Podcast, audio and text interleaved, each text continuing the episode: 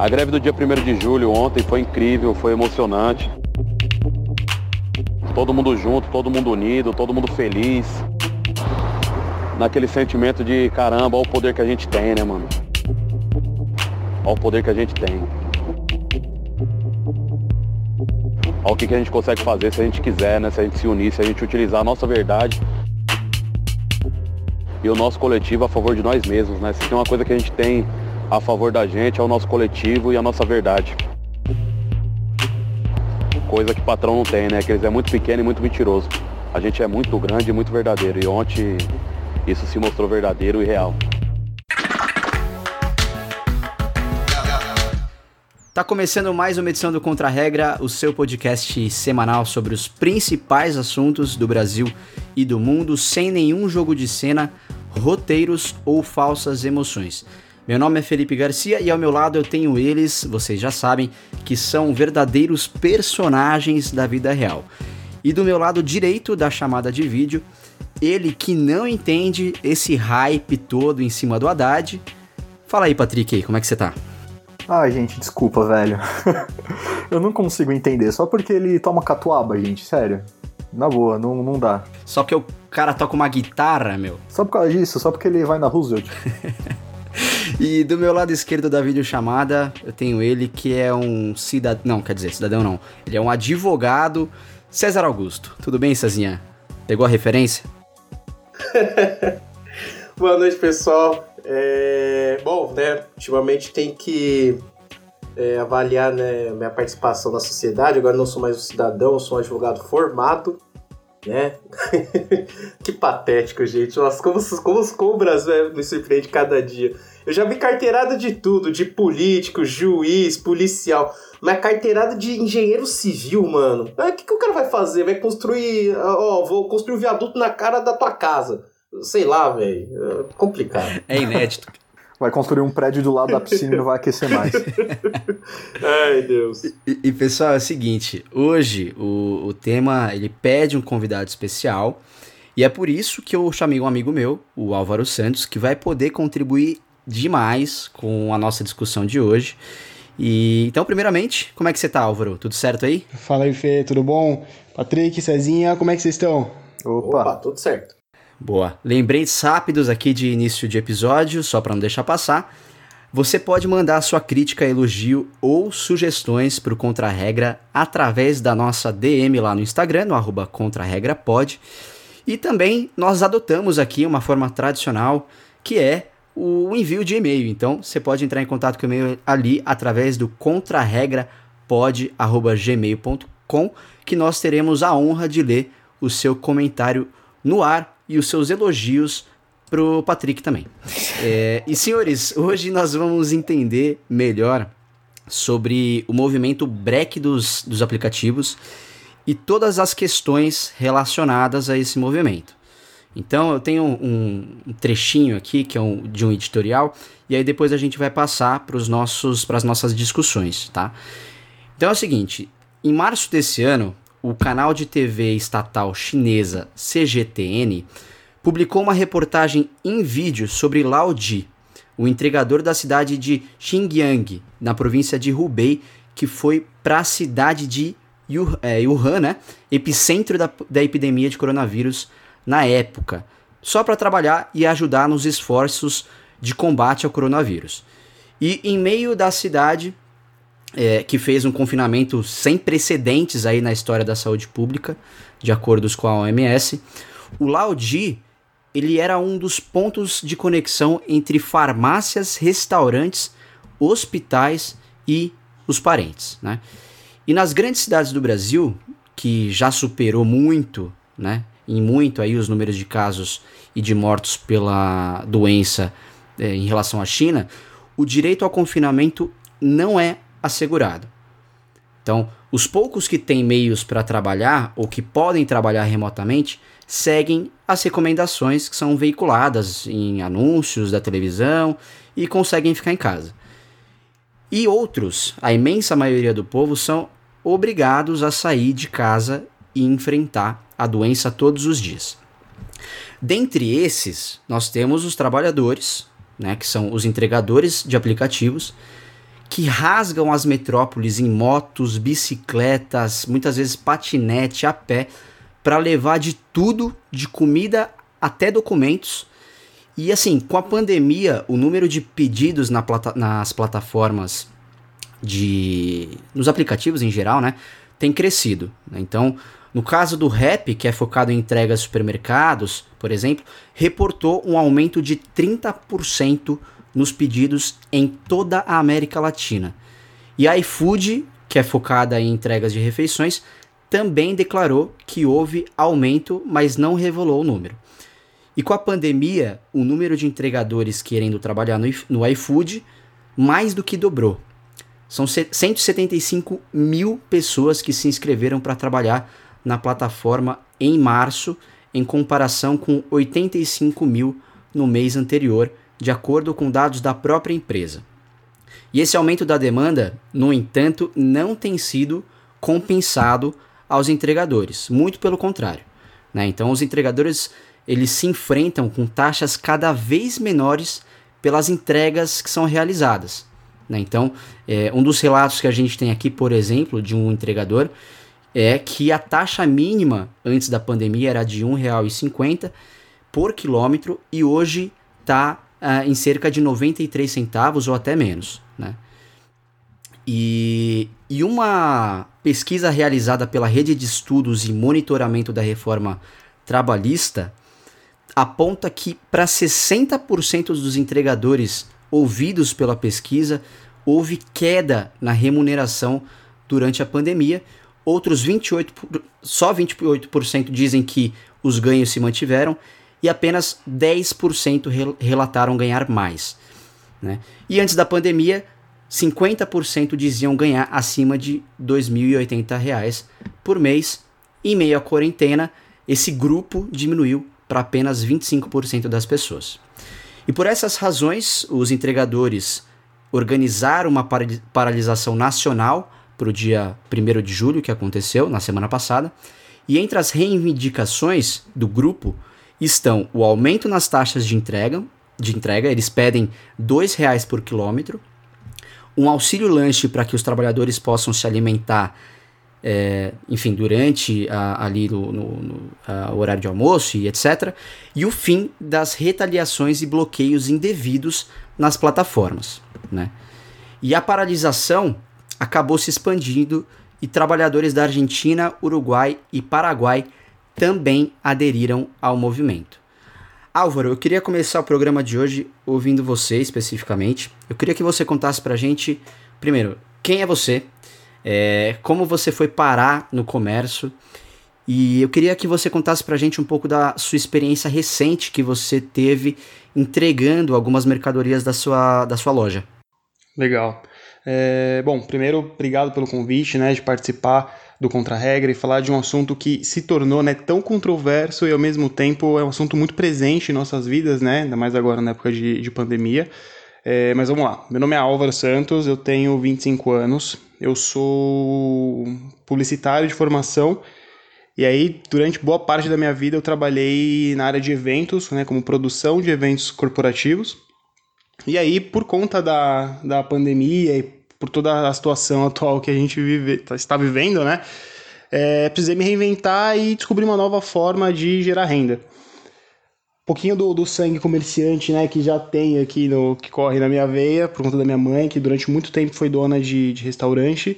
É, eu optei por abrir uma, uma distribuidora de bebidas que funciona de forma 100% online, né? Então foi meio a, a ocasião que fez o ladrão, entre aspas. Eu já tinha pretensão sim de, de abrir alguma coisa voltado pro, pro comércio de bebidas, entretenimento, mas era um plano muito mais para frente, com mais estrutura, enfim.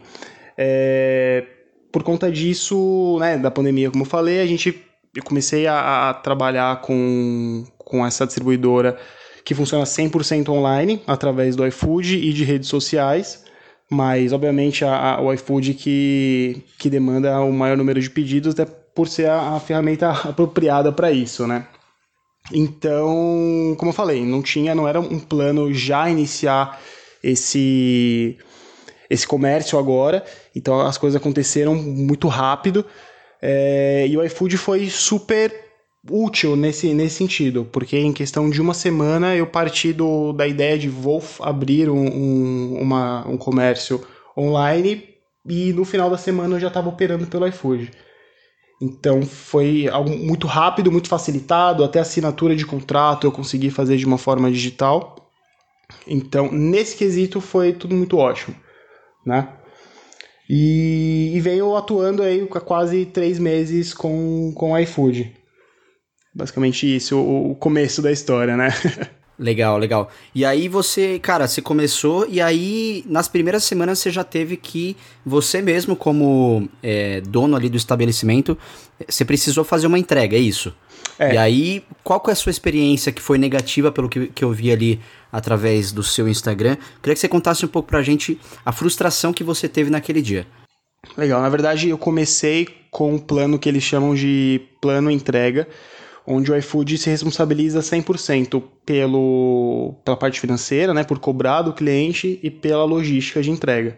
Então, a minha responsabilidade como restaurante é apenas, né, se fosse o caso de, de, trabalhar com comida, de manufaturar a comida, ou, no meu caso, como eu sou um distribuidor de bebidas, é de armazenar e ter disponível para entrega. Então, chega um pedido, explicando um pouquinho como funciona o processo. Né? Chega o pedido, é, eu recebo o pedido, aceito o pedido, preparo ele enquanto o iFood busca um, um motoboy é, credenciado deles para retirar da minha casa e só entregar na casa do, do cliente.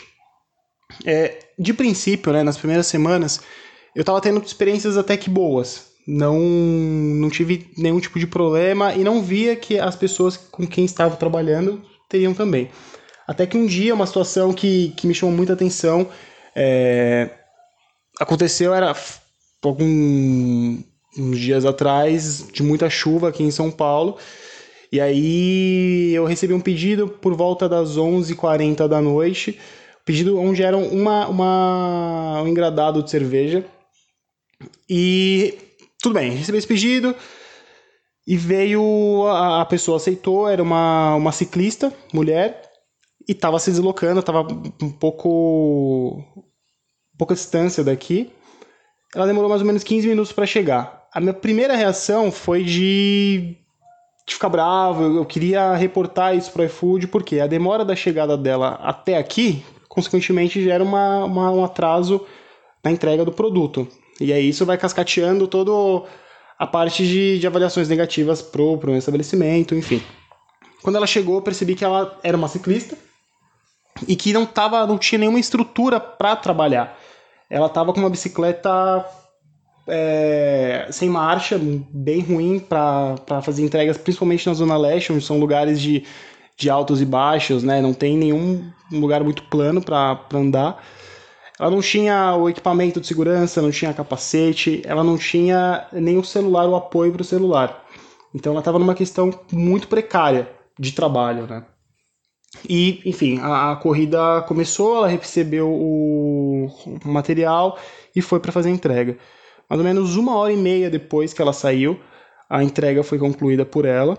Mas durante esse, esse trajeto eu ia acompanhando pelo, pelo aplicativo e via que ela tomava direções onde eram para carros. Então eu imagino que ela estava utilizando um GPS, um Waze da vida com, configurado para carro, que fazia ela dar uma volta muito maior. Uma corrida que era de 3,5 quilômetros, ficou quase em 6 quilômetros pedalando, né, na chuva à noite.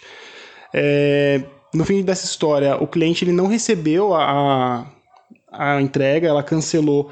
Eu imagino que por conta da chuva no celular, que a tela dela estava quebrada também. Então não sei se, se realmente houve uma má fé dela em dizer que foi entregue. Eu acredito que não. E, e se resumiu nisso: o cliente não recebeu, ela pedalou por uma hora e não conseguiu concluir a entrega dela, e eu fui ressarcido. Então, o cliente recebe, ele não foi, ele não recebeu o produto, mas ele teve o seu dinheiro estornado. Eu, como restaurante, tive o, o dinheiro pago, o iFood pagou por essa entrega e ela foi penalizada. Não sei se por conta de uma fé, mas o que tudo indica é por conta do, da estrutura que ela tinha. Então essa, esse foi um ponto que, que mais me chocou, né? E me fez parar e pensar e olhar o movimento é, com os outros olhos. foi basicamente isso que começou a, a me fazer pensar um pouco mais sobre isso, entender um pouco mais do que, que eles estavam é, reivindicando e me posicionar a favor desse, desse break. É, tem, tem uma questão aí que eu acho que a gente já pode iniciar os nossos papos aqui com ela, que é o seguinte, que é a glamorização do, do subemprego, né? Porque eu há tempos, há anos aí que eu, que eu vejo uma, um certo grupo de, de pessoas, de influenciadores, etc., defendendo a, a, a função de entregador e, e etc., como uh, glamorizando, na verdade, essa, essa função, dizendo que, olha, é, vocês são empreendedores, façam por vocês mesmos, é, quem acorda cedo é quem faz acontecer e etc. Por exemplo, o próprio Movimento Brasil Livre, né, o MBL, já disse no Twitter que os entregadores de aplicativo são empreendedores, né? E o próprio Fantástico, uma vez, colocou em uma reportagem os entregadores em uma mesma categoria dos, entre... dos empreendedores. E segundo essa reportagem, os, os usos, né, da, o uso em geral das redes sociais e aplicativos para o trabalho, como é o caso de motoristas de Uber e entregadores do iFood, nada mais é do que uma reinvenção talentosa de quem quer melhorar o próprio negócio. É, a pergunta que eu faço para vocês é o seguinte: será que não está na hora desse discursinho do quem quer faz acontecer, ou do empreendedor é quem acorda cedo, assim, ir para casa do, do chapéu, assim? Porque essas pessoas estão diariamente ali indo atrás do, do seu pão, do, do seu ganha-pão, trabalhando muitas vezes, a gente vai ver depois alguns dados relacionados a isso, mas trabalhando 12, 15 horas por dia e existe uma certa glamorização ao redor disso, né? Exatamente. É... É, é engraçado, né? Porque eu trabalhei durante muito tempo ali na região da Faria Lima e você via muitos, muitos entregadores até sem o próprio equipamento. Eles estavam reutilizando bicicletas alugadas, e, e isso não tem nada a ver com, com você ser empreendedor, né? César, Patrick, vocês concordam? É, eu acredito que é, a gente tem que questionar, primeiramente, é, por que esses cursos vendem, quem faz esse tipo de, de, de, de curso, né? É, se você vê por trás disso, são pessoas que normalmente já tinham uma condição de vida pré-existente muito boas, ou porque o pai dele já era um empresário bem sucedido, ou porque já tinha um dinheiro investido, né? E vendem essa ideia aos montes de que basta você querer que acontece. O que de fato não é, uma, não é real. Né? Você, você ser bem sucedido na vida hoje, é, não só hoje, até com tempo, até um pouco, até tempos atrás, você precisa de condições favoráveis ao, ao, para que isso aconteça. E é, o que é vendido parece que são a gente busca fórmulas prontas de sucesso. Hoje em dia é muito comum, não só na área, na, na área financeira, na área econômica, na área de empresarial, em todos os aspectos da vida. Você vê cursos, muitos cursos de autoajuda, de, sabe, trazer fórmulas prontas, ah, não é só fazer isso e aquilo que o seu sucesso é garantido.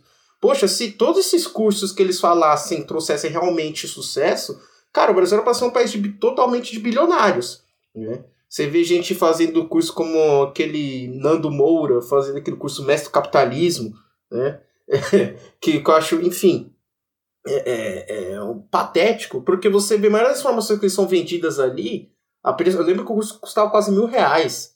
Mas das informações que você encontrava ali, você encontrava facilmente na internet, de graça.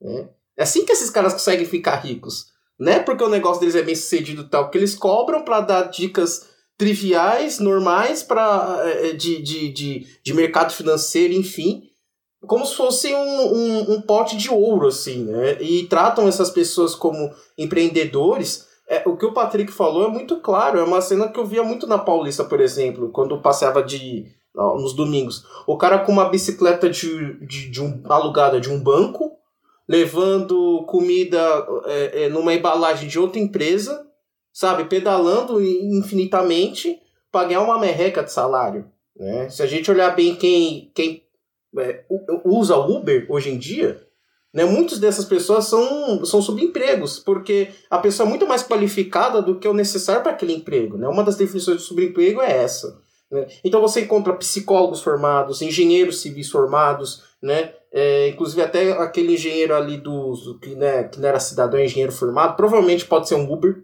hoje em dia, né? Por causa dessa, dessa enfim, da reforma da, da trabalhista que a gente pode falar mais tarde.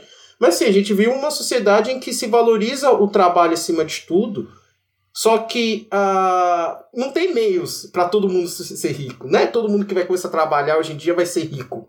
Né? Mas vende-se essa ideia, porque um consegue, aí fala que é mindset, é mente milionária, umas merda que eu, assim, desculpa o palavreado já, já tô começando a ficar puto, mas assim, é, é receitinha que, que não vende nada, assim, engana a trouxa, entende? Mas assim, por mim podia ir pra casa do caramba essa, esses caras aí. Não, é, eu acho que esse nome, o empreendedor, né, como, como a gente trata essa galera, é, é um rótulo que é para ficar bonito, imagina. Porque se você pergunta pro, pro cara que vai entregar o seu, o seu alimento, o seu produto, ele não se intitula como, como empreendedor, ele não tá glamorizando essa, essa profissão dele, ele tá ali para conseguir fazer o dinheiro dele e manter a sua sobrevivência. Então, eu acho que é muito mais um rótulo para falar assim, ah, isso daqui é, eu vou dar um nome bonito e as pessoas não vão ver a realidade daquele, daquele nível de exploração, daquele nível de, de do que a pessoa se sujeita realmente para conseguir algum trocado em troca. Né?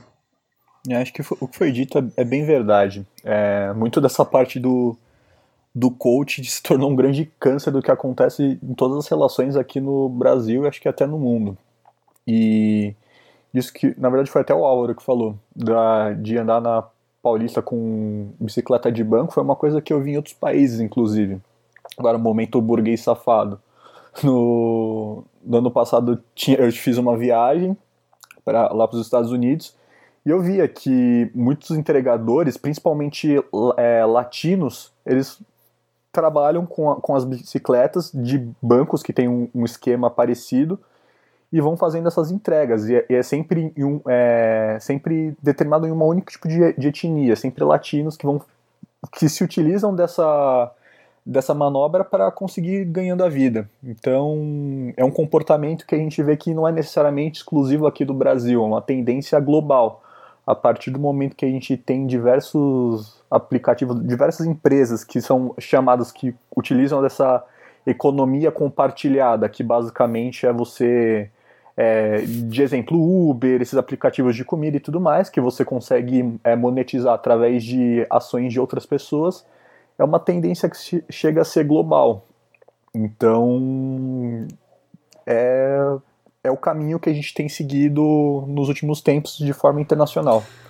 Mas eu fico me perguntando como é que fica é, essa discussão, porque existe um lado que tem o seu fundinho de verdade, que é uh, os aplicativos, de certa forma, eles dão uma oportunidade para milhões de desempregados, tanto Uber quanto iFood, enfim.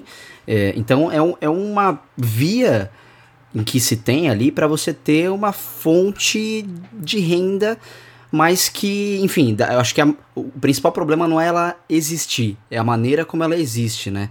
É muito complexa essa relação entre o ganho do trabalhador e o ganho da empresa, né? Uhum. É, então, até já deixando até minha opinião aqui de certa forma, é, hoje ela meio que virou um mal necessário, muito por conta de todos os fatores que, econômicos e sociais que a gente vem vivido aqui no Brasil. É só a gente pensar, cara, se não fosse um Uber da vida, um Rap, um iFood da vida, que situação que a gente teria hoje? É, seria extremamente é, crítico a situação no Brasil. Só que eu acho que a gente tem que ponderar e analisar muito bem as medidas que a gente vai propor daqui para frente quanto a esse tema. Por exemplo, eu particularmente falando, eu não acredito que seja uma boa ideia a gente enquadrar o trabalho de entregador é, dentro da CLT, por exemplo. E os próprios entregadores, eu acho que eles nem querem isso, eles não reivindicam isso.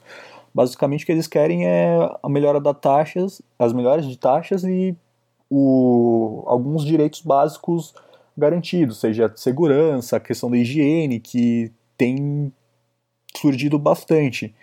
Então, até sustentando isso que eu estou falando, a gente pode trazer essa discussão para dois âmbitos. Se a gente olhar para um âmbito econômico, é, o mercado de trabalho ele é determinado o valor por, sei lá, por valor econômico no mercado de trabalho. Gente, desculpa que minha mãe entrou aqui no quarto e me atrapalhou. Faz parte. Faz cara. parte.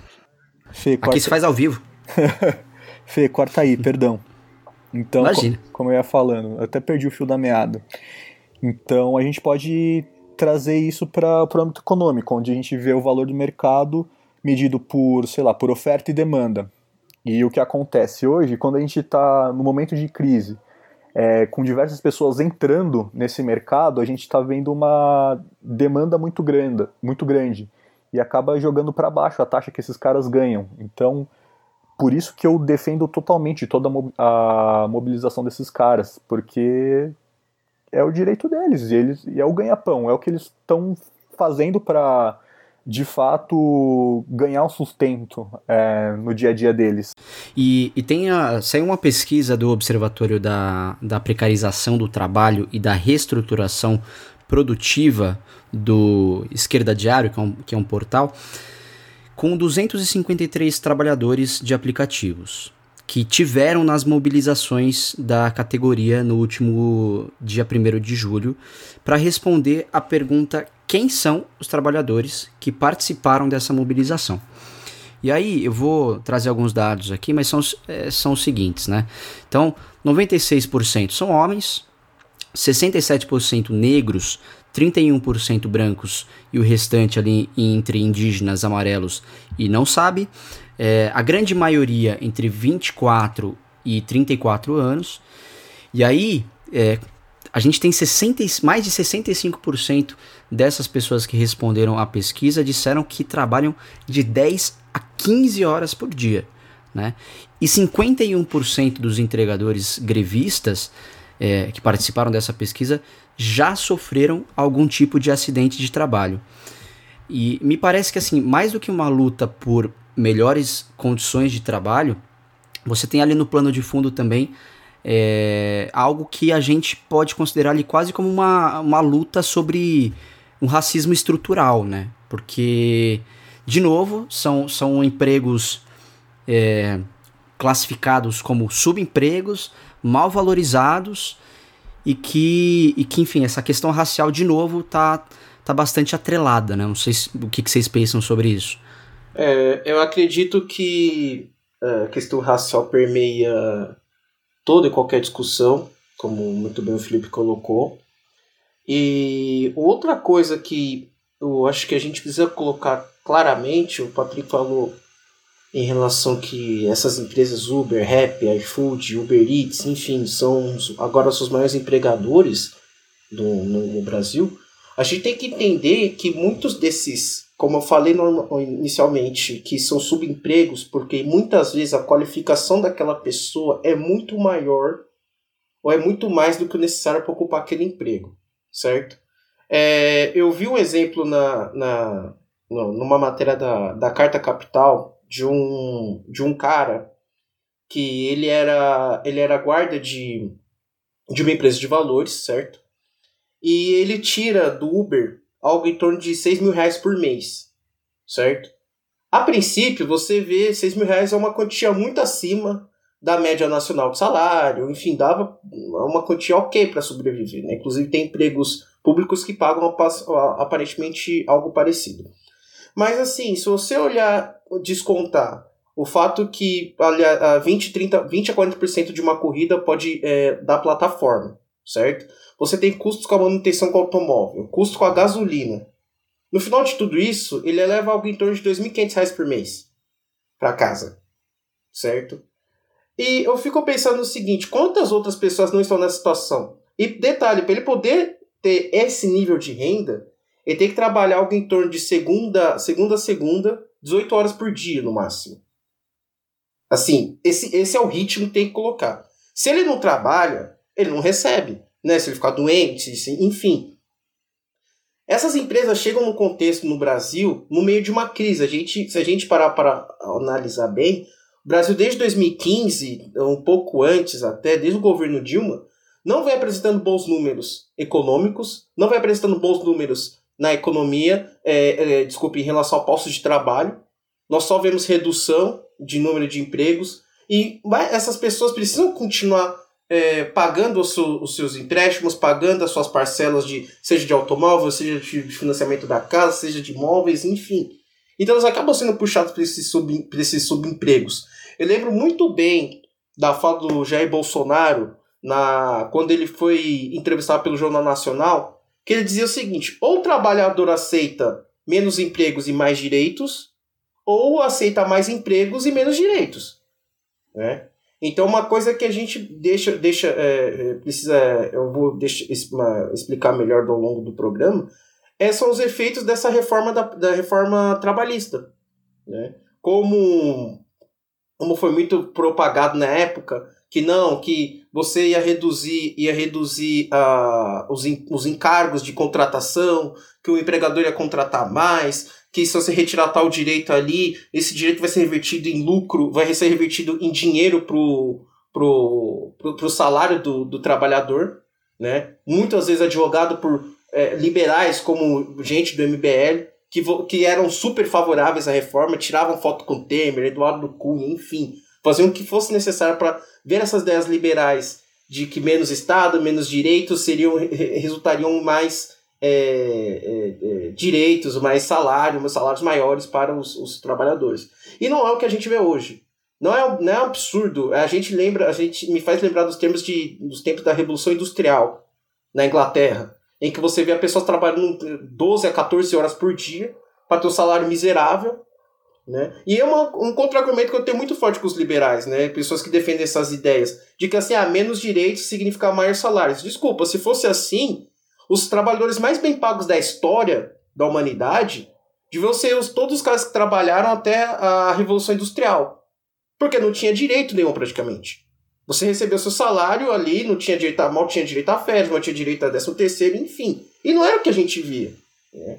Um exemplo claro, num dos livros que eu li, eu não me lembro o nome, mas ele, o livro tem como base, ele conta a história de, dos grandes magnatas do, dos Estados Unidos no, no, final do século XIX no século XX. Então, JP Morgan nas finanças, Cornelius Vanderbilt no, nas ferrovias, é, e Andrew Carnegie, que era um magnata do aço. Né? E sempre falava, e uma coisa muito clara que ele deixava ali, o Andrew Carnegie não era, não era alguém é, pouco rico. É um cara que, se você contar a fortuna dele atual, atualmente, dá algo em torno de 500 bilhões de dólares. Né, valores corrigidos. E mesmo assim, mesmo com essa tamanha fortuna, ele sempre visava reduzir o salário dos seus trabalhadores, porque para ele é gasto. A gente está numa época do capitalismo, que a gente deixa do capitalismo industrial, que ainda se preocupava com aquele bem-estar do trabalhador. Não, eu preciso do trabalhador saudável para ele poder trabalhar para minha empresa. Pô, então eu preciso que ele tenha acesso à saúde, que o filho dele tenha acesso à educação, que ele tenha acesso a, a, uma, a um atendimento médico de qualidade. A gente está numa época do capitalismo puramente financeiro, puramente especulativo. Em que assim, você precisa, é, é, você pode mover sua, seu, seu dinheiro todo de um país para um outro em questão de segundos, com transferências bancárias. Não, e essa questão, Cezinha, só te cortando um pouco, desculpa, é, também se adequa muito ao momento que a gente está vivendo, né, cara? Porque justamente é, essa questão do meu, libera tudo aí e vamos voltar a trabalhar. É, tem estudos muito sérios dizendo justamente isso: que o retorno às atividades econômicas por parte do, dos trabalhadores é, é ruim, inclusive para a empresa que vai ter que lidar com, com um contingente muito grande de pessoas, é, em estado grave ou não, mas com, com, as, com atestados médicos, seus funcionários em UTI, ou seja, as pessoas não vão estar produzindo no momento de crise. Né? Uhum. Né? Enfim, só para fazer esse adendo. Não, e até completando o que esse adendo, o seu adendo, Felipe, recentemente o, o governador João Dória não reabriu o comércio para época dos dias namorados. Duas semanas depois saiu um relatório ali que os, os comerciantes de shoppings é, é, teve um movimento, tiveram um movimento muito mais fraco do que imaginado. É, gente, isso é óbvio, porra. Como é que você vai abrir um, um, um comércio não essencial no meio de uma pandemia e você espera que em que pessoas estão perdendo empregos, pessoas estão guardando dinheiro para eventual necessidade, né? Ou estão gastando com parentes que estão doentes. Como é que você acha que o cara vai tirar, sei lá, 300 reais da manga do, do, do bolso para gastar com, sei lá, pô, comprar um perfuminho ali e tal, não sei o. Não dá, cara. Blumenau não abriu, reabriu o comércio lá atrás tocando saxofone ali, não sei o que, tal, tal mais. Veja como é que tá a cidade de Blumenau hoje, voltou a fechar. Toca o saxofone agora, cacete. Sei lá, eu fico, eu fico, eu fico bravo com, com falta, de, falta de noção das pessoas. Acho que economia, economia e saúde são coisas muito importantes, sim. Estão lado a lado. Só que, sem, é, é, só que o peso que estão dando, a, a, a noção que a gente está vendo de economia dada pelos governantes é totalmente fora da realidade. Totalmente fora da realidade. Enfim, então, é, só para fechar, a gente tá numa época que o ser humano, ele começa a ser algo, é, eu falo que há uma desacralização da vida humana. Certo? Então não importa para ele, não importa para o empresário se o seu trabalhador morre. É só mais um CPF. Eu posso contratar outro amanhã. Essa é a lógica deles. Você não lembra da fala do empresário, do dono do madeiro?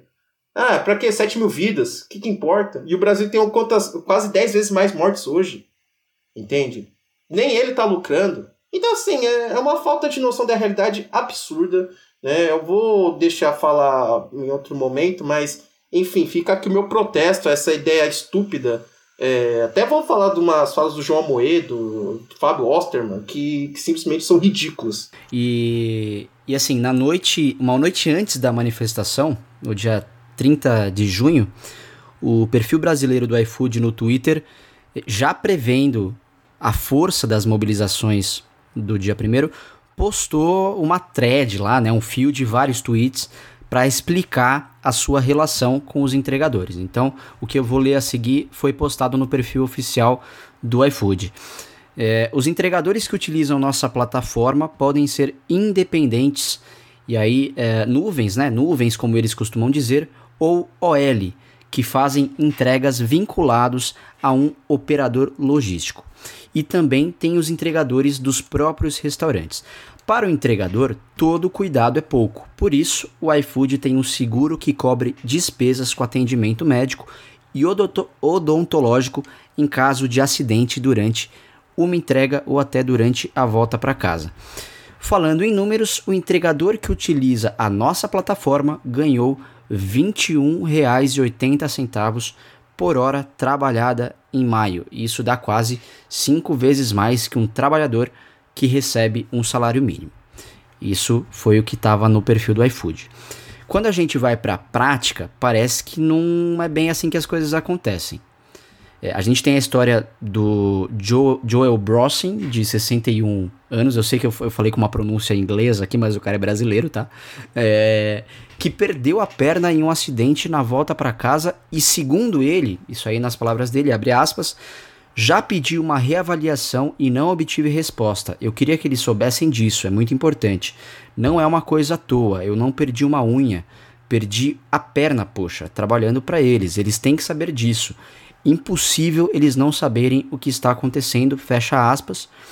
E agora, para tentar comprar uma prótese e continuar trabalhando, já que a aposentadoria dele está a quatro anos de distância, ele está fazendo uma vaquinha online.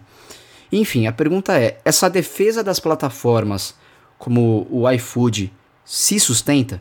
Eu acredito que, que depende do ponto de vista. Primeiro ponto, já causando polêmica. Porque a gente pode olhar isso também por algumas óticas. É, uma, que de fato, que esses motofretistas de fato são entregadores do iFood, e aí sim existe uma relação de trabalho, ou uma outra relação, por exemplo, que é o contrário, na verdade, onde os entregadores, na verdade, são usuários de plataforma digital. Nesse, nesse caso, eles são os clientes, porque eles se inscrevem e eles são clientes da plataforma. Ou seja, tra trazendo um exemplo totalmente besta é, e só pra, a nível de comparação mesmo. Eu, por exemplo, eu ganho dinheiro jogando videogame.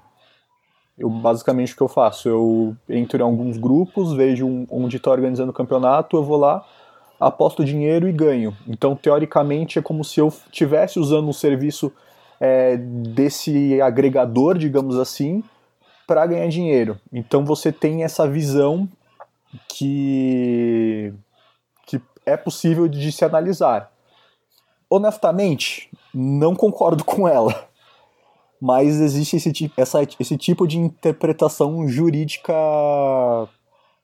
que é vigente. No caso, teve uma desembargadora plantonista, a Doris Ribeiro, Doris Ribeiro Torres Prina, que ela justamente é, voltou contra a, a colocar motofretistas, entregadores dentro da regra do CLT nessa maneira. Então, vai variar muito a maneira que a gente faz essa, essa interpretação. É, bom, eu sou. Acho que no último programa, alguns, alguns dos ouvintes que me escutaram me chamaram de comunista porque eu fazia uma defesa até para eles excessiva do Estado, então acho que eu vou continuar ter, mantendo esse apelido porque eu sempre desconfio das grandes empresas. Eu sempre fico com o pé atrás em relação a elas, porque se tudo tivesse ok, se fosse uma reclamação não generalizada, a gente não teria tido o que aconteceu no dia 1 né, de, de julho com a, em relação à paralisação dos, dos entregadores de aplicativo. É, por mais que eles apresentem os fatos, dados, números, enfim, a realidade é que muitos desses é, é, entregadores de aplicativo eles não estão ali porque eles querem. Né? É, como, como até foi falado no início, eles, o iFood chega, oferece o serviço, oferece essa oportunidade de emprego, entre aspas, né? e a pessoa se aproveitando do fato que a pessoa está desamparada pelo governo, pelas, pela, por falta de uma política eficiente de, de, de emprego, ela se sujeita àquilo. Certo? Para mim, ao meu ver, não se sustenta é, pelos, até pelos relatos. Eu, eu, pessoalmente, li vários relatos, não me lembro de cabeça agora, mas no dia da, da, da paralisação, vários relatos de, é, de entregadores de aplicativo, ou que perderam a perna, ou que tiveram alguma, alguma fratura tendo, é, indo é, fazer entregas e ficaram desamparados, não tiveram apoio do iFood, certo? É, ou, ou, por exemplo, até, o que eu me lembro, no dia da paralisação, se eu não me engano, o iFood ou o Rap, fez um comercial durante o Jornal Nacional, né? No intervalo do Jornal Nacional. E assim, qualquer um sabe que você meter um comercial de 30 segundos de, durante o Jornal Nacional, no intervalo do Jornal Nacional, é um dos comerciais mais caros, que você, é, um dos horários, é um dos horários mais caros da televisão brasileira, se não o mais caro, né? Porque, né, o, a, a audiência do Jornal Nacional, antes, pouco antes da novela, enfim. Disputa diretamente ali com, com o Fantástico, né, Patrick? Cara, é, não me lembro. Desculpa. É, é, basicamente Jornal Nacional e Fantástico ali disputando o, o, o custo, o, o, custo por ponto de audiência ali mais caro da, da TV aberta. Sim, eu saí dessa vida faz um tempo, mas eu me lembro que era a novela, a novela das nove, ele e o Fantástico. É, então. É, é então, é, são, assim, é, para tentar se explicar, para tentar dizer, não, não é assim e tal. Mas eu faço uma questão simples. Se, for, se fosse como eles falavam, por que a movimentação dos, moto, dos, dos entregadores de aplicativo foi tão grande? Chegou a outros países?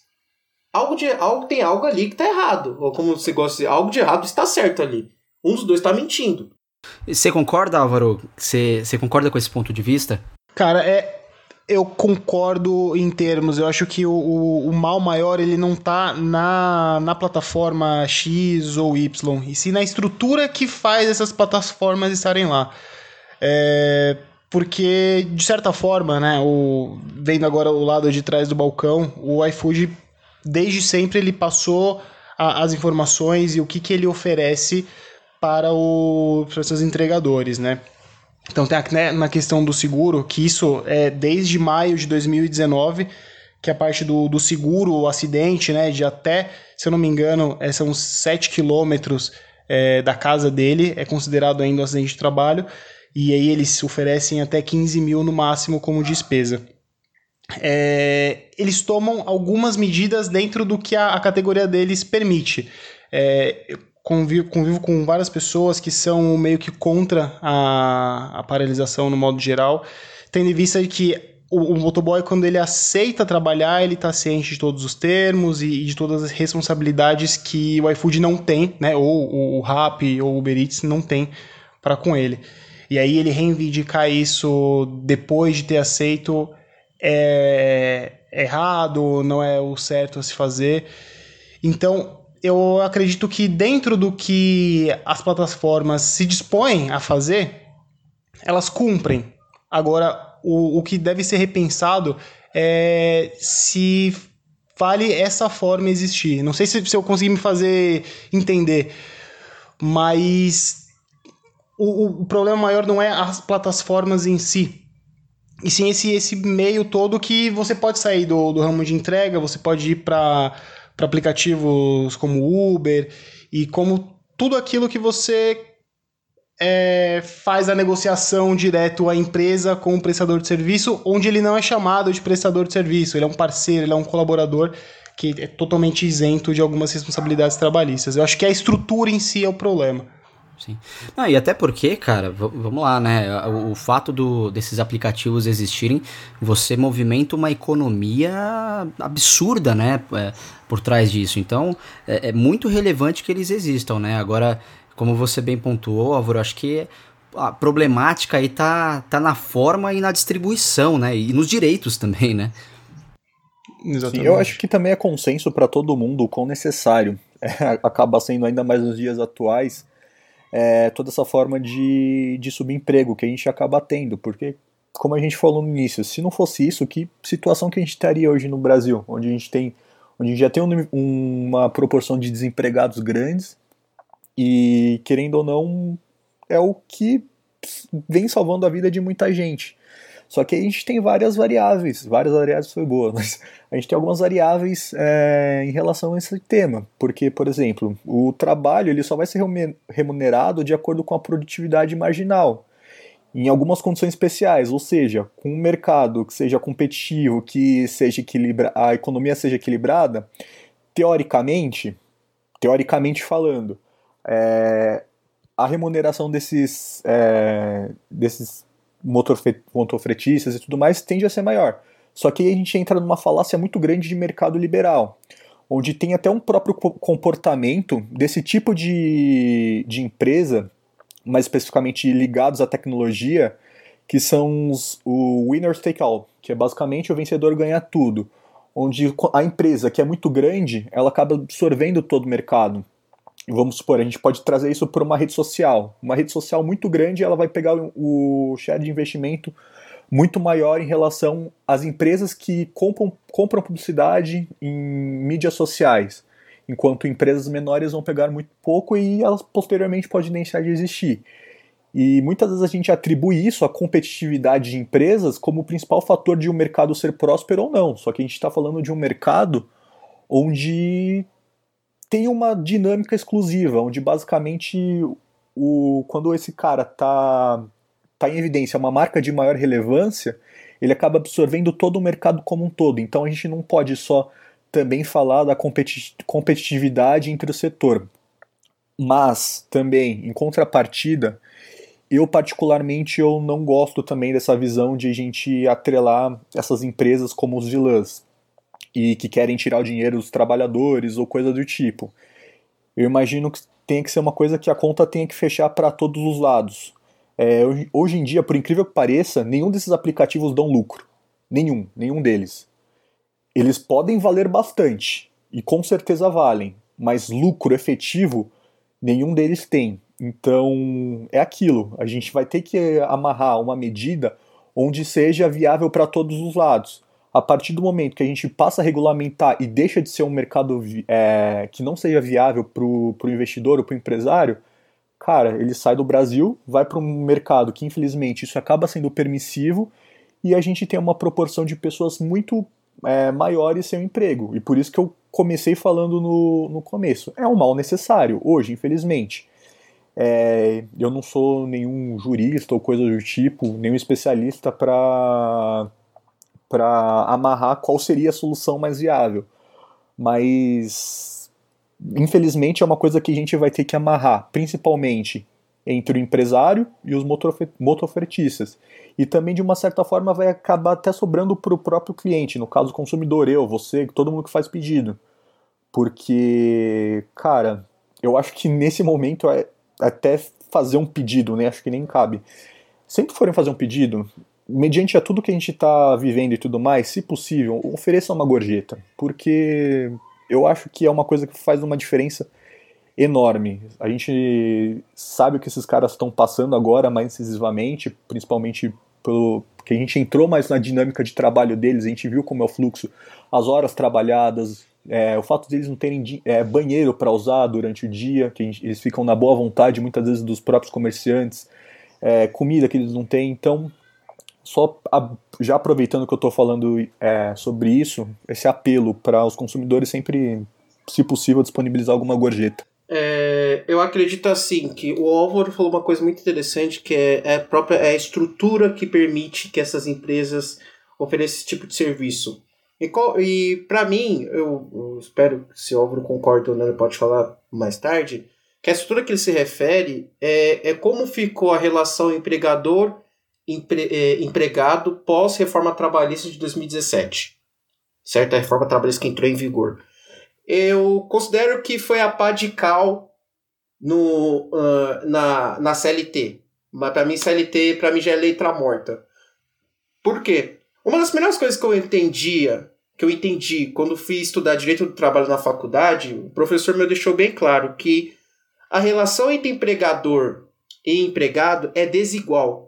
Não é a mesma coisa no direito civil, que às vezes as duas partes chegam em, parte, em, em condições iguais de negociação e disputa né, pelo, pelo, pelo de, de litigiar pelo, pelo bem que eles almejam, enfim.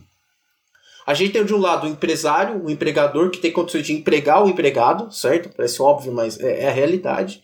E o direito do trabalho chega como se. É, para tentar equilibrar essa relação. Então, por isso que a gente fala em proteção do. Uh, uh, princípio de proteção do trabalhador, proteção do salário, enfim, vários princípios que permeiam o próprio direito do trabalho para evitar que o, o, o, o empregador, com o seu poder de empregar, acabe oprimindo o empregado.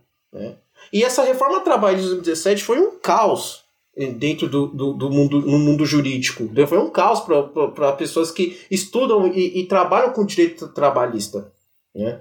É, uma das coisas que a gente falava muito era, por exemplo, ah, com a reforma trabalhista, o patrão vai, o empregado vai poder negociar de igual, com, de igual para igual com o patrão. Mentira. Mentira. No, hoje em dia a gente não vê esse tipo de coisa. Que, que, que diabos de negociação que existe com, com, com, com um, um patrão?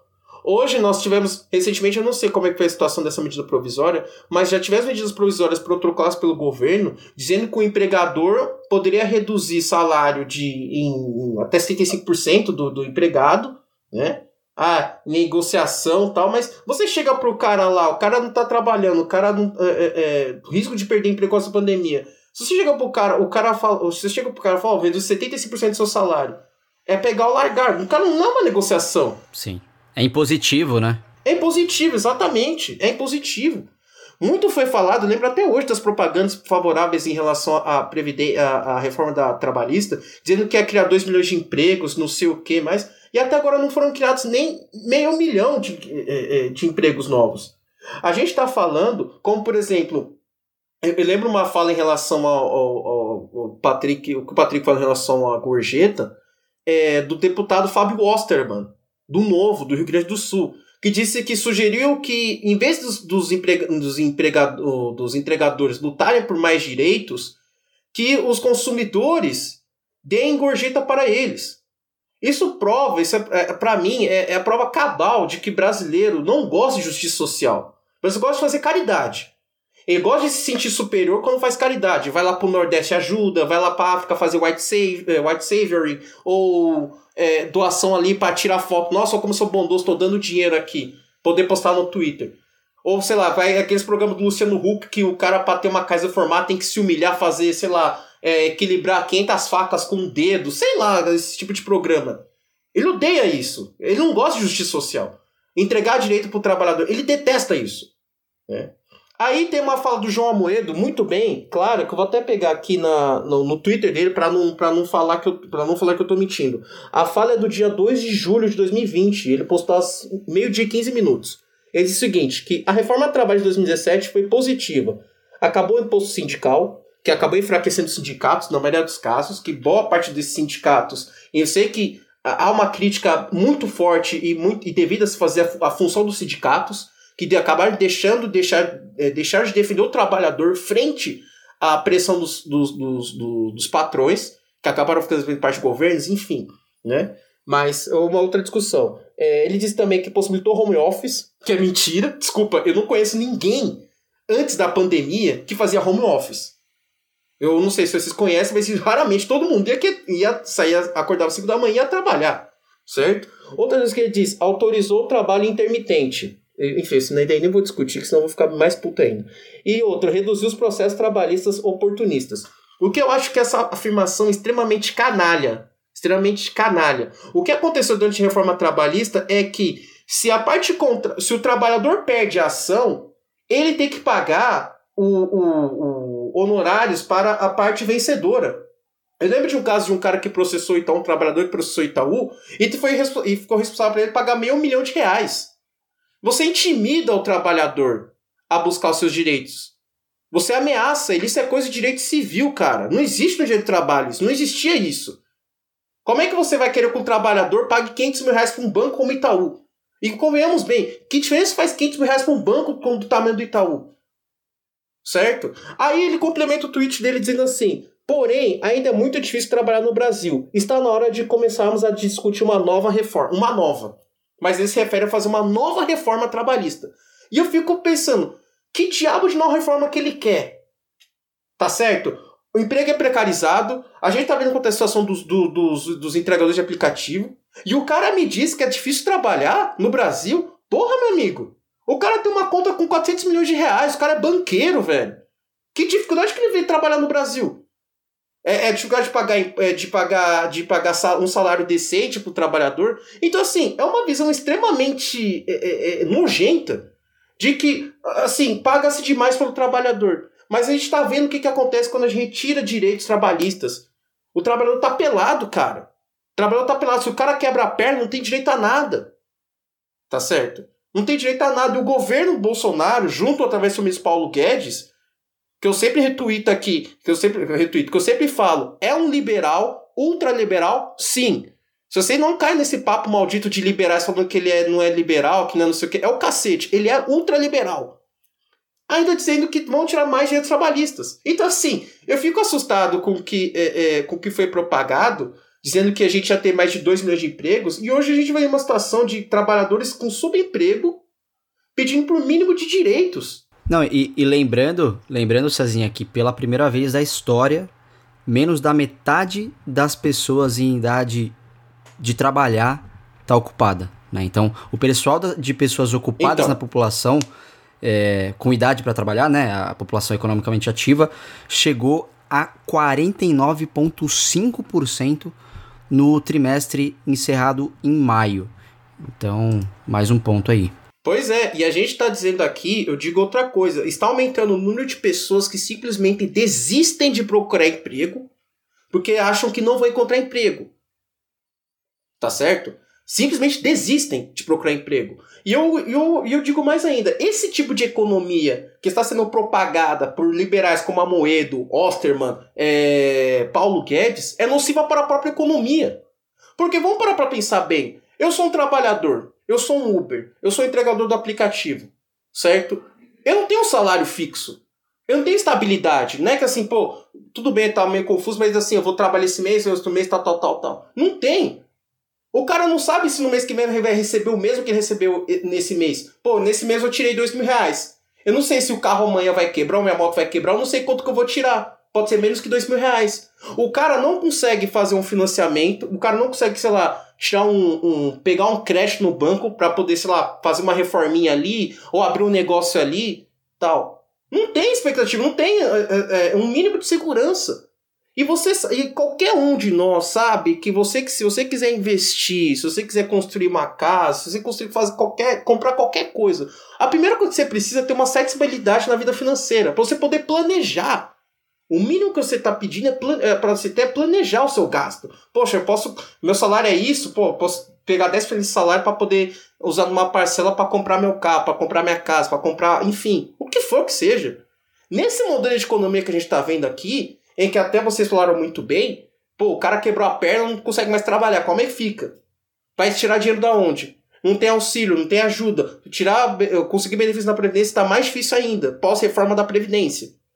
Sabe? Então é um tiro no próprio pé. Essa ideia que eles propalam aí, agora a Moeda falar em nova reforma da, da, da, da, trabalhista, pô, daqui a pouco, acho que o ponto que ele quer chegar é que revoguem uma, uma lei que uma princesa assinou em 1888. Acho que esse é o ponto que eles querem chegar. Revoga tudo isso, volta todo mundo de escravidão e fica, e fica legal para todo mundo. Sacanagem isso, enfim. E, e somado a isso também, sem querer, sem querer deixar o programa um programa apocalíptico, mas é, junto a isso a gente tem a questão também dos empregos que vão deixar de existir por conta da evolução tecnológica, né? Então, a tendência é que essa, esse volume de pessoas dentro de aplicativos é, como iFood, Rappi, etc., enfim, cresça absurdamente nos próximos anos por essa questão da, das novas modalidades do emprego, né? É. O, a máquina não reclama, né? Exatamente. E nem vai protestar, né? Exatamente. Então o humano fica totalmente suscetível a isso. Mas isso é uma, uma coisa que, infelizmente, acho que quase todas as áreas estão suscetíveis a, a ter essa mudança, por conta do, da, da evolução das máquinas, inteligência de dados, a inteligência artificial, e enfim, isso pode ser um outro tema. E é assim, é aquele negócio é, à medida que esses, essas, esses avanços tecnológicos vão existir, a maior parte dos contratos de trabalho tendem a ser desse jeito e posteriormente deixando o trabalhador é, num ambiente de muito mais incerteza e muito mais descoberto, como o César explicou agora de uma maneira perfeita. Então, é, eu acho que cada vez mais vai se fazendo necessário, muito acho que é o Suplicy que defende essa ideia, muito da, da renda básica, porque a partir do momento onde a gente vai viver numa estrutura de sociedade onde é tudo muito incerto, onde a gente não tem, a gente tem, não tem emprego é assegurado por questões de tecnologia, avanço de tecnologia, talvez isso em, a, em um médio prazo já deva ser discutido.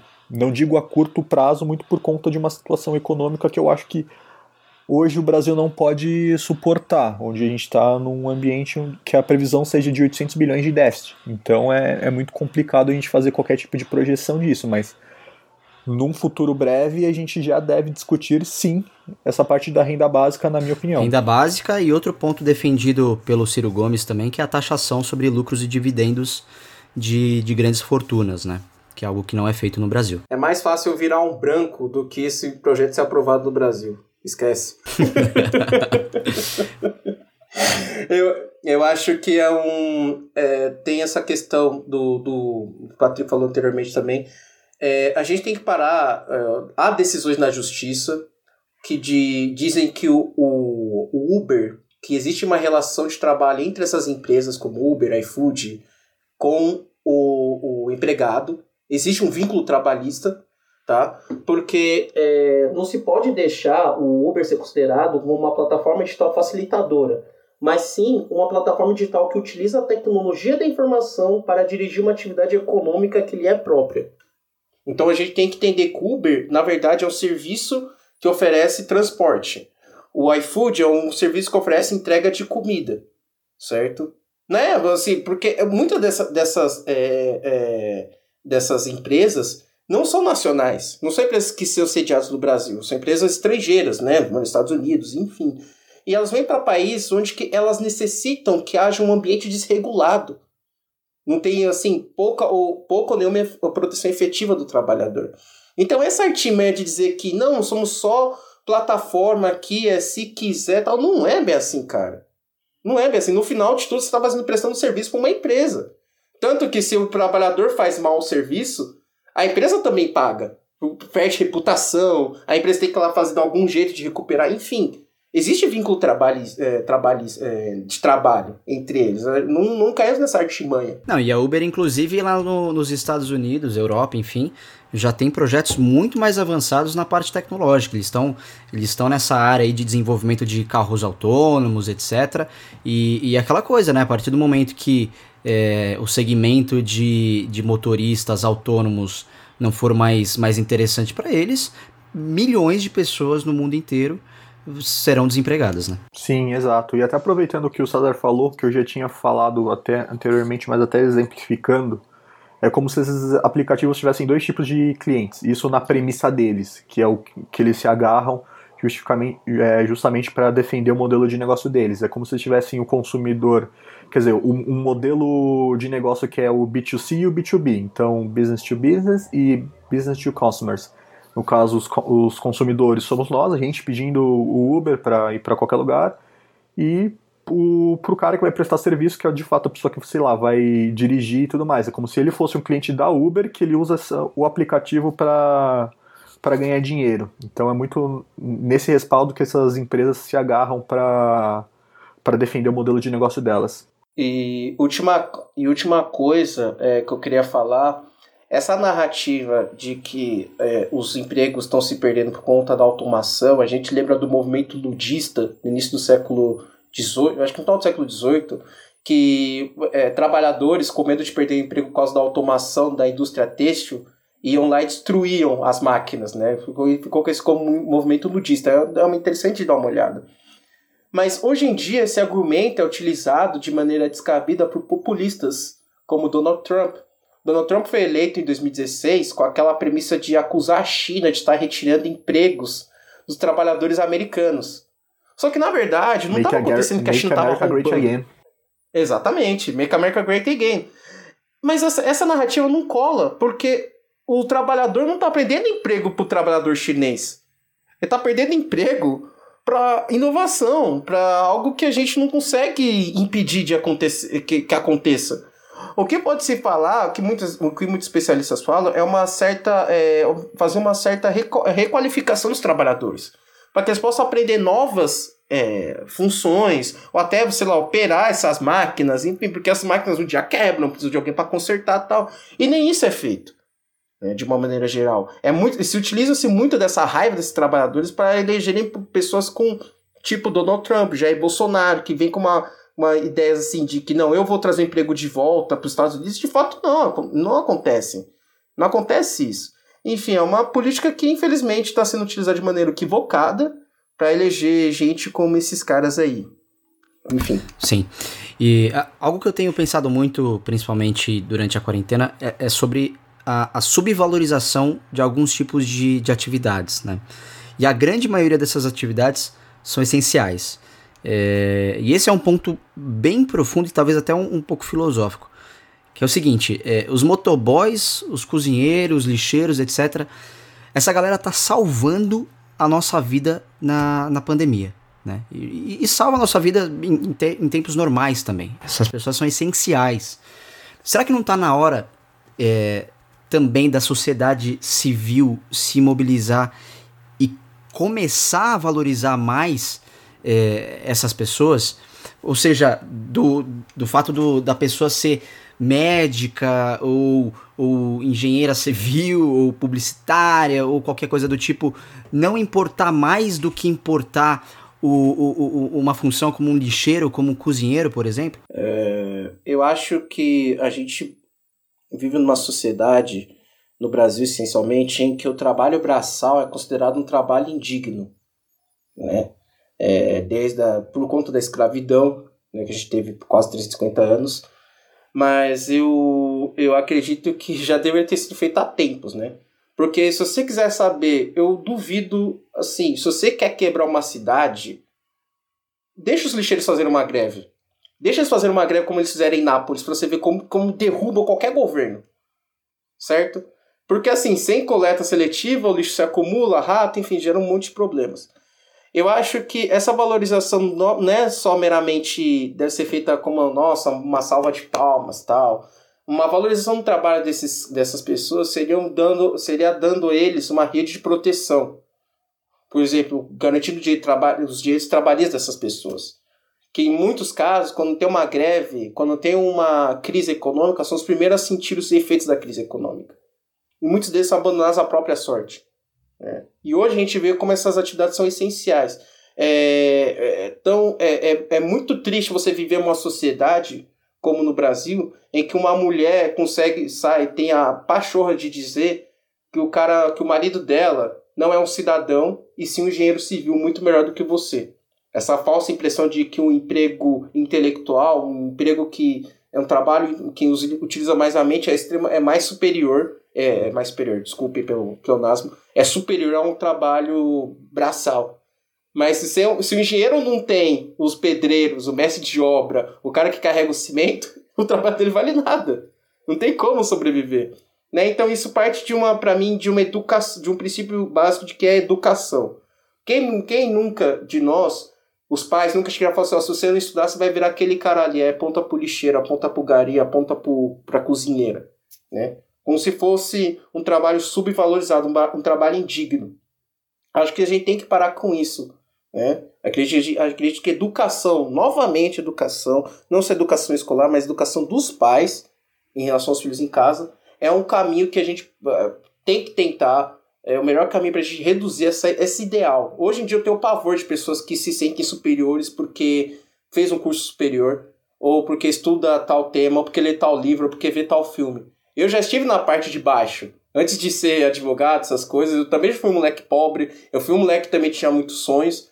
E você vê as pessoas com tamanha arrogância, porque tinha algum curso superior, porque tinha algum nível é, acadêmico um pouco melhor, pisando sobre outras. Então eu não desejo fazer o mesmo e hoje em dia sou totalmente contra esse tipo de ideia que persiste no Brasil. É uma coisa que está tão intrínseca e ao mesmo tempo tão enraizada na nossa sociedade que é muito complicado a gente fazer qualquer tipo de análise de alguma melhora, alguma coisa do tipo.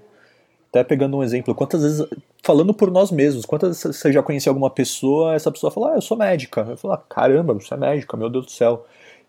Tem uma glamorização muito pelo, pelo que aquela pessoa desenvolve, qual o papel na sociedade dela.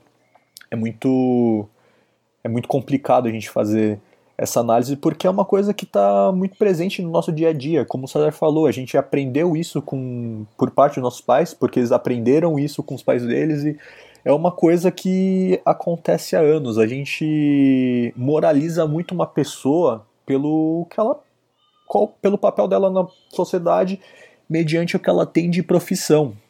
E inclusive isso tanto pro bem quanto pro mal. Eu, por exemplo, eu já entrei várias vezes numa noia louca na minha vida, do tipo, caramba, eu sou publicitário, eu, teoricamente eu ganho dinheiro deixando outras empresas ricas. Então, tipo, qual é o meu papel na sociedade? Só que a gente não sabe que esse meu pensamento, ele é muito eu, e não falando que eu sou uma pessoa muito evoluída, muito pelo contrário.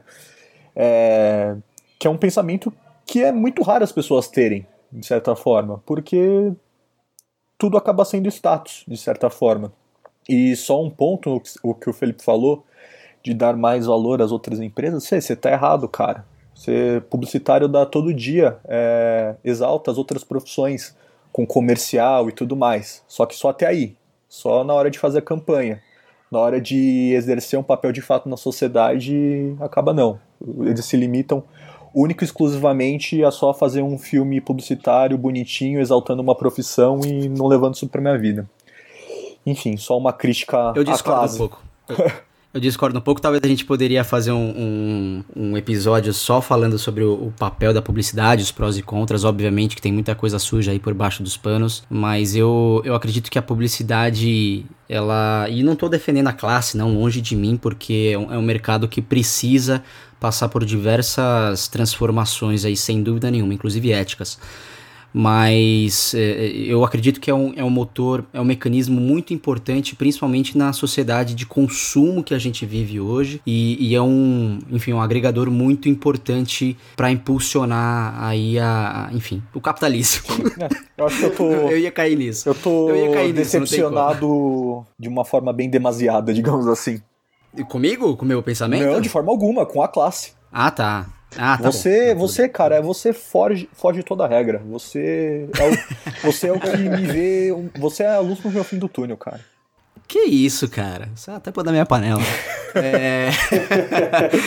é... Não, mas isso, isso dá um tema legal aí para um, pra um episódio é, interessante, porque, enfim, a gente. Com certeza o César vai ter uma outra visão, enfim, então é importante da gente marcar ali na listinha de episódios que a gente vai produzir.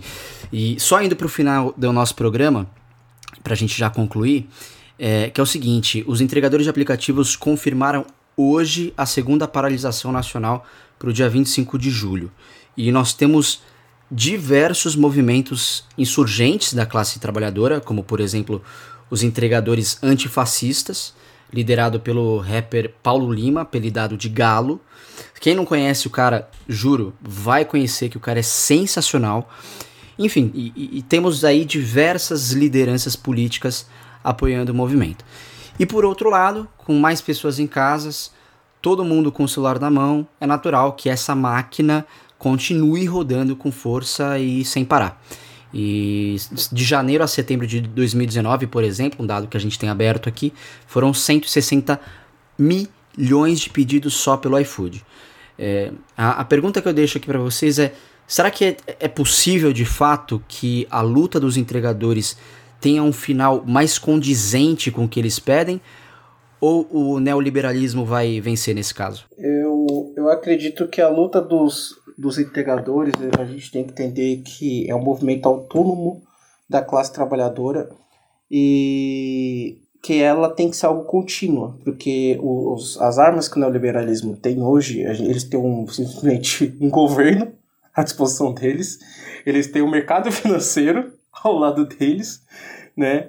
E o trabalhador tem a si próprio e os seus companheiros, né? Não é, uma, não é algo que a gente tem que pensar a curto prazo, é algo que leva tempo, né? As conquistas dos direitos dos trabalhadores. Se a gente parar para pensar bem, a, o movimento trabalhista brasileiro, o movimento, né, começou com a greve geral de, acho que de 1917 em São Paulo, e só três anos depois foi consolidado através da CLT, né, que protegeu de uma maneira é, mais ampla os trabalhadores até 2017, quando ela foi praticamente destruída pelos governo, esses governos de, de orientação mais neoliberal. Então, para mim, é, é uma luta longa, tem que ser uma luta contínua, não pode ser ah, uma manifestação aqui já era, porque senão acaba virando exemplo de várias outras que eram movimentos promissores, mas acabaram ao longo tempo se perdendo e oferindo nenhum resultado. Então tem que ser um movimento contínuo. A gente vê na história as movimentações dos trabalhadores foram por muito tempo. Se a gente para pensar bem a, a Revolução Russa, se a gente lembra do Domingo Sangrento de 1905 até a Revolução Russa de 1917, foram 12 anos.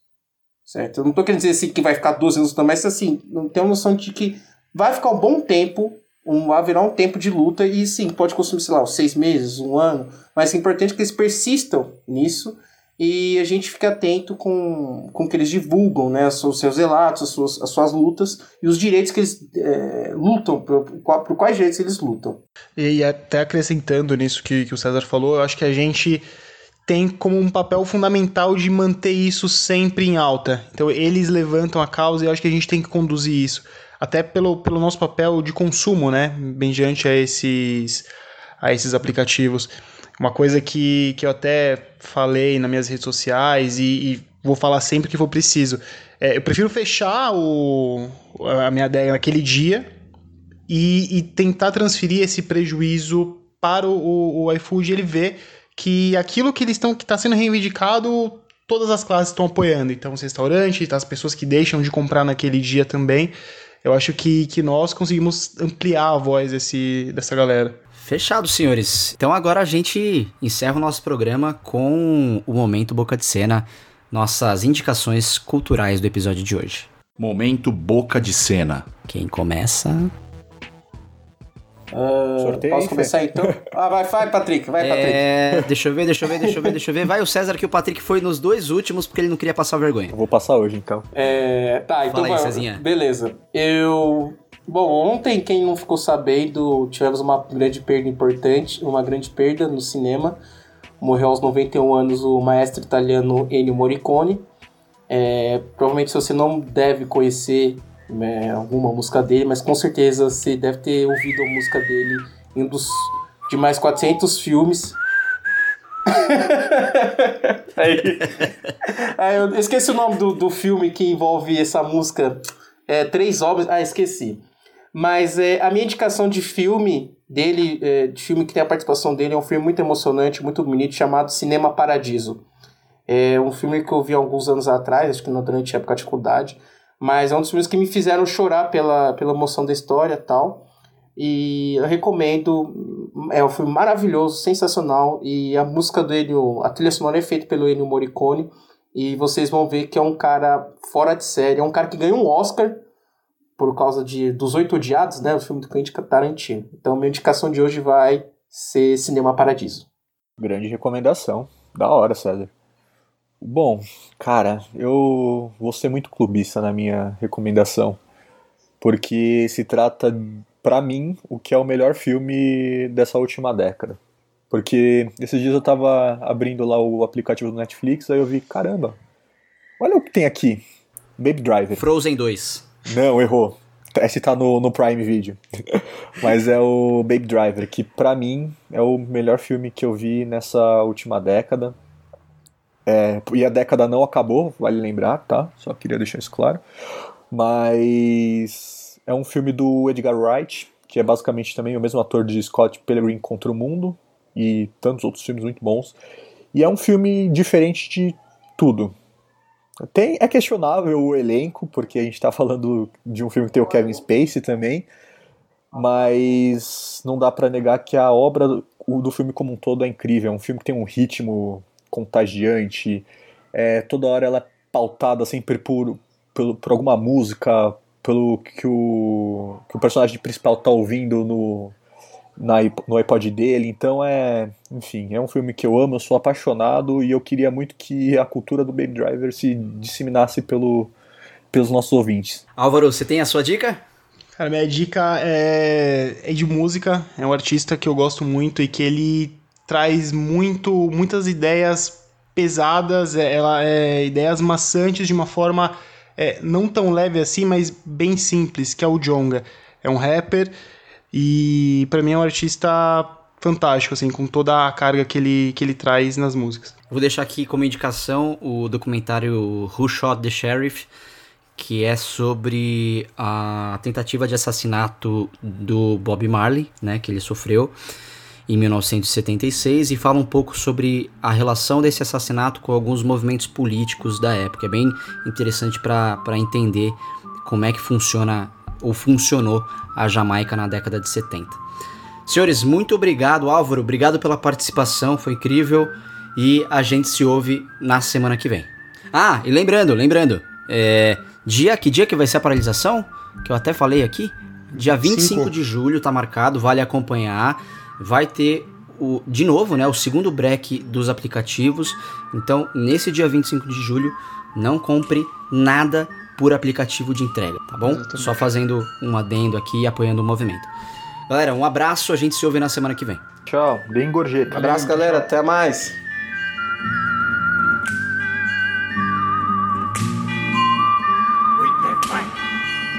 Wait, Fight!